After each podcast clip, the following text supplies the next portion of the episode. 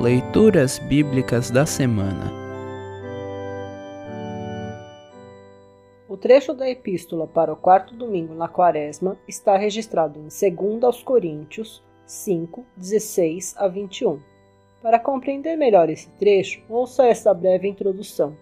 No trecho a seguir, o apóstolo Paulo ensina que Deus enviou Jesus para pagar pelos nossos pecados e para fazer-nos amigos de Deus e nós, que agora somos novas criaturas em Cristo, temos a tarefa de fazer com que outras pessoas também sejam amigas de Deus.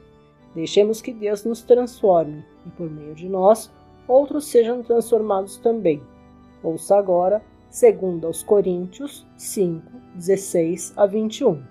Segunda aos Coríntios 5, 16 a 21.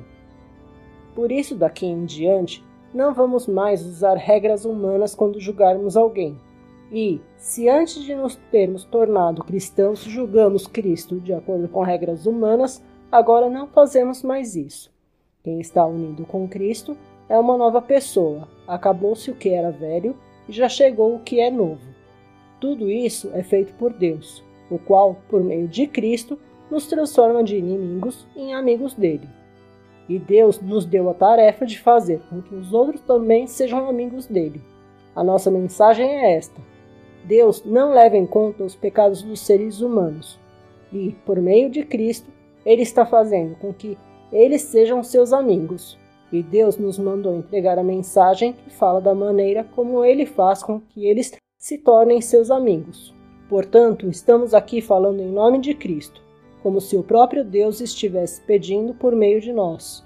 Em nome de Cristo, nós pedimos a vocês que deixem que Deus os transforme de inimigos em amigos dele.